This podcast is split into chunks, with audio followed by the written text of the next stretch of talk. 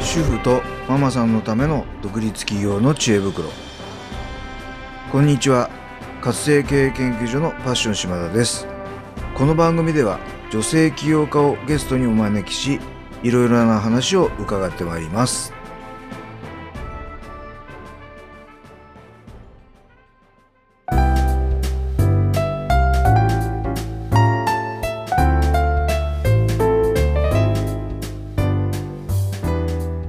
はい皆さんこんにちは本日のゲストは合同会社 T&K 代表社員の木下育美さんをお迎えしてお話を伺ってまいります木下さんこんにちはこんにちは。ようこそこの番組にお越しいただきました今日はよろしくお願いいたしますこちらこそよろしくお願いします。えー、とこの番組ではですねすでにご活躍中の女性起業家の方をお招きして独立起業の成功法則をお聞きするという番組になりますなのでちょっといろんなことをお伺いしていきますのでよろしくお願いいたしますね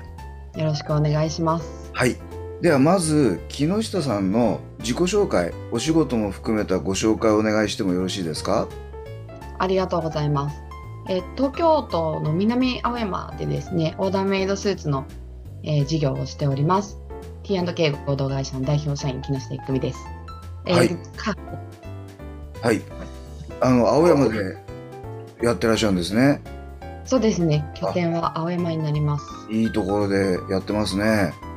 ありがとうございますな。るほど。このいわゆるオーダースーツ自分の、まあ、好きな素材とか、はいボタンとかそういうのを選んで自分のオリジナルのスーツを作るというお仕事ですかね。そうですね。あのー既製品だと大体肩と丈しか合わせられないので、あのー体の分厚い方っていうところから建設業のお客様が今8割ぐらいお越しいただいております。あそうなんですねうん。あの私も実は背があんまり高くはないんですけどなんかやたら脅威ばっかりあってですねああはい。はいあの大体既製品は合わないんですようんうん。はいなんでそういう方はいいかもしれないですねそうですね。はい。ありがとうございます。では、木下さん、なんでこのオーダースーツってお仕事を始めることになったんですか一番最初のきっかけは私も身長が高いんですよ。はい。で結構骨骨としいというか肩ももうここすぐ骨ですし、あと骨盤もしっかり出ているので。はい。いわゆる女性の既製品のフォーマルな服とかあんまり合わないんです。おー、そうなんですね。でサイズも上と下別で買わないとだったりとか、はい。私もそういった悩みがあったっていう時に、まあ、スーツ欲しいなって思って、で、あのーまあ、作りに行ったのが一番最初のきっかけで、同じように悩んでる人いないんじゃないかなと思って、うん。同じように悩んでる人いるんじゃないかなとかね、はい。そうはい。悩んでる方いるんじゃないかなと思って、やろうと思ったらできますかって、その方に対して打診したというか、そうなんですね。自分がお客様で行った、いその先の、そのはい店員っていうか、その方に、はい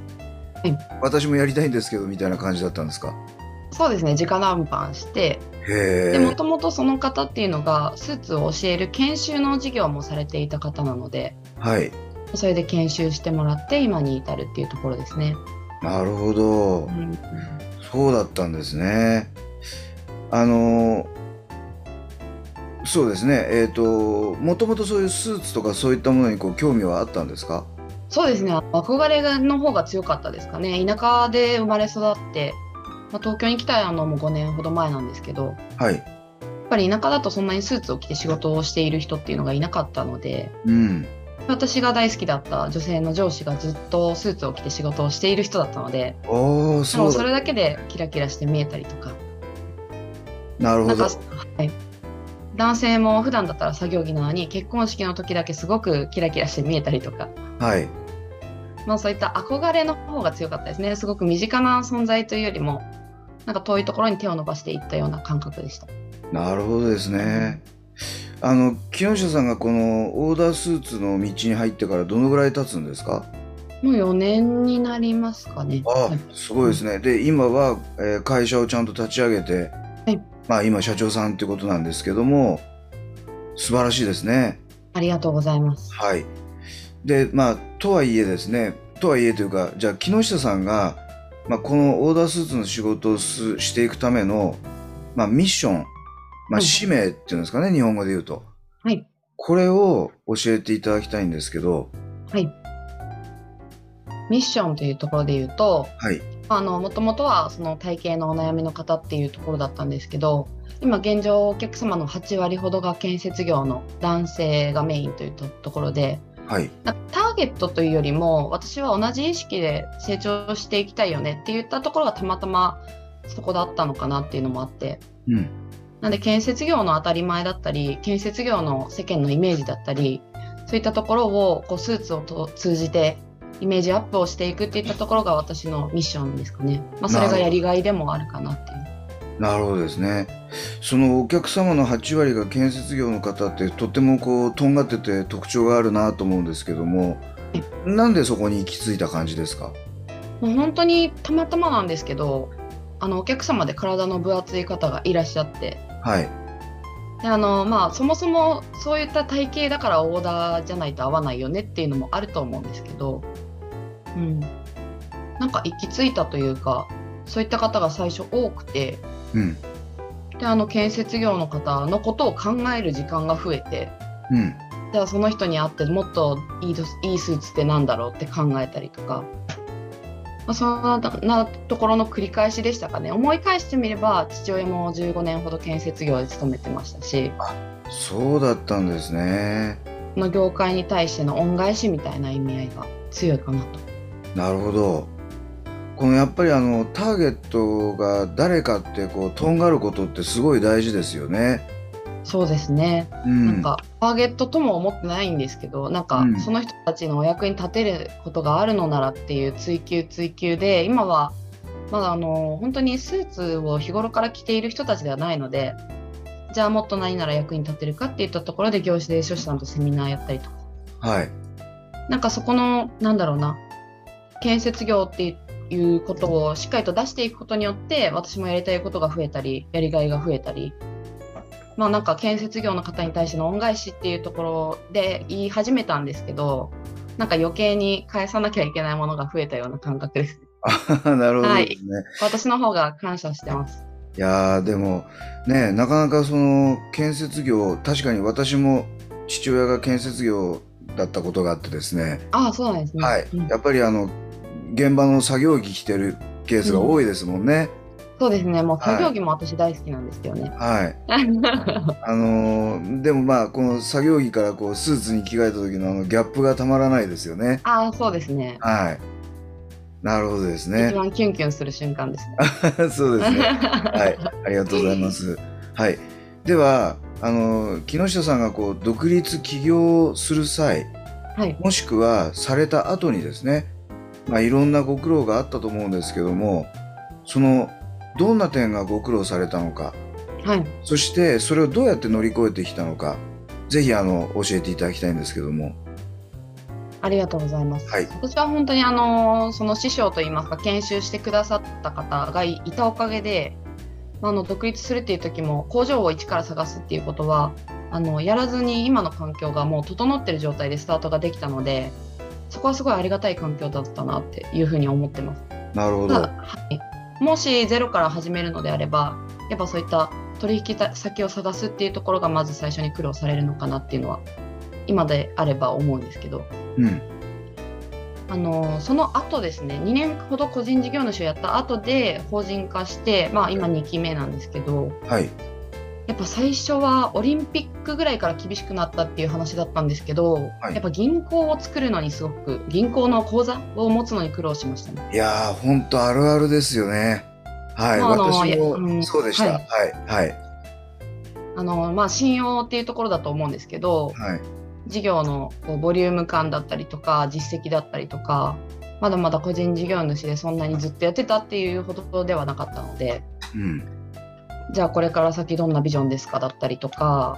まあ、高校にも行って苦労しましたし銀行に行っても苦労しましたねやっぱなるほどですり。ね。うん、あのそういうことってこう専門家にこうなんか、えー相談したりしたんですか？そうですね相談もしたんですけど結局は自分で足を運ぶっていうことが一番なんかこう話を聞いてもなんかなんだろうすごくありがたかったんですけどはい。やっぱりその前年と今の年とってコロナ禍でどんどんどんどん世間が速いスピードで変化していったのではい。その方のお話が合うケース合わないケースもありましたしなるほ行どって。みて担当の方によって言ってることが違ったりとかはいはい。その施設の中でですよはい。っていうのもすごくありましたしうん行ってみてどうだったかでまた誰かにお話聞いて行ってみてどうだったかまた誰かにお話聞いてっていうところの繰り返しだったのでうん。やっぱお話が聞ける方っていうのは身近にいたので私はすごいありがたかったですね。なるほどですね。と銀行ももともと銀行に勤めてましたっていう経営者の方もたまたま私の周りにいたのではい。もうその方が一緒に来て付き添いで来てくれたりとかしておお。なのでその方の顔もあって口座が作れたっていうところが一番大きかったと思いますね。なるほどもう。一人でやり取りしてる間は全然お話進まなかったのでなるほどですね。やっぱりこうあれですね今ちょっと木下さんのお話を伺ってた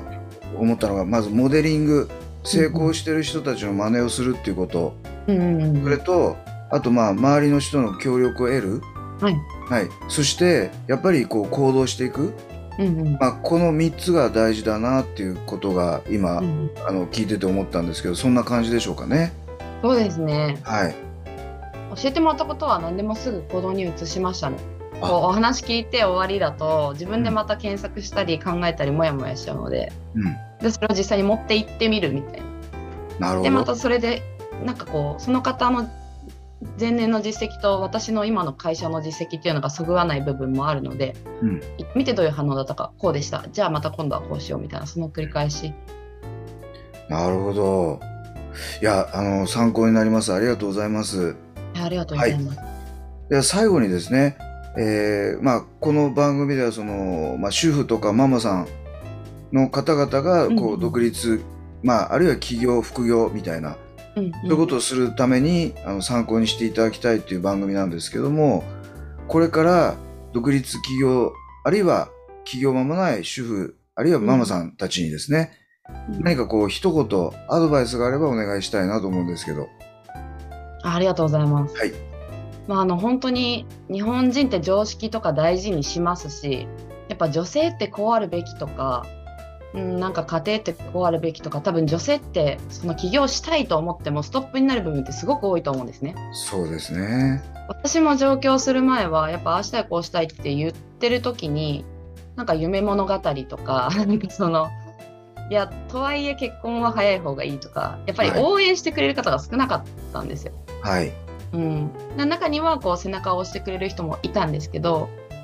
なんかあの女性ってやっぱ家庭を持ってしまうとそこにいなきゃいけないみたいな固定概念も多分あると思いますしうん。日本の社会っていう部分でもやっぱそういう施策みたいななんかあんまり整ってなかったりとかうん。すると思うのですごく大変だと思います。うん。でもなんかすごくちっちゃくてもいいのでやりたいと思ったことはやっていいんだよっていうその心のストッパーをちょちょっとずつ剥がしていくというか、はい。うん、なんか意外と思い込みでなんかそんなにやってみたら、うん、なんか難しいことじゃないかもしれないっていうのをなんか可能性を信じて進んでほしいなっていうのは思いますね。素晴らしい。うんあの、本当おっしゃる通りで、周りの人がね、こう、いや、そんなん無理だよとかいう人結構いますもんね。あの女性同士だとやっぱ女性はこうあるべきみたいなのがうん特に強いと思うし、あとは女性の方がこう和でコミュニケーションを取ることが多いと思うので、うんやっぱその5対1なり10対1になりがちやりたいことがある人ない人がほとんどみたいな、うん。うん、なんかそのご自身でやりたいと思ったり自由に働きたいって思うことって悪いことではないので、うん。うん、なんかそこの自分の思ったことを信じてほしいなと思います。いやー、素晴らしいです。いやいやありがとうござい本当ます。そう思います。あの、ぜひね、えーこれを聞いたリスナーの皆さんはですね、まず一歩ちょっと踏み出してもらいたいですね。はい。はい、ありがとうございます。えっ、と木下さんのそのおーちょっと連絡を取りたいとか、あのスーツお願いしたいみたいな、あのそういったものっていうのはこうホームページとかお持ちなんですかね。あ、ホームページもあります。あとははい Facebook で木下郁美と入れていただければ出てきますので、ダイレクトメール、メッセージでも大丈夫です。わかりました。ではあのえっ、とこのポッドキャストの説明欄にですね、あのーえーリンクの方を貼っときますので、えー木下さんのお話をちょっと聞いてみたいとか、あの、スーツを作ってみたいみたいな人がいたらですね、あの、ぜひ、あアクセスをお願いしたいと思います。であの、清下さん、もちろん女性のスーツも作れるんですよね。そうですね。レディースも立てております。えっと、はいワンピースもやってます。お、いいですね。はいじゃあぜひ、あの、まあ、ビジネスをこれからやろうと思ってる人はね、なんかこう、一個、そういう、まあ、戦闘服じゃないんだけど、作っていただくといいのかもしれませんね。はい。はい。ということで、えー今日はですね、えー合同会社 T&K 代表社員の木下育美さんをお迎えしてお話を伺ってまいりました。木下さん、本当にありがとうございました。こちらこそありがとうございました。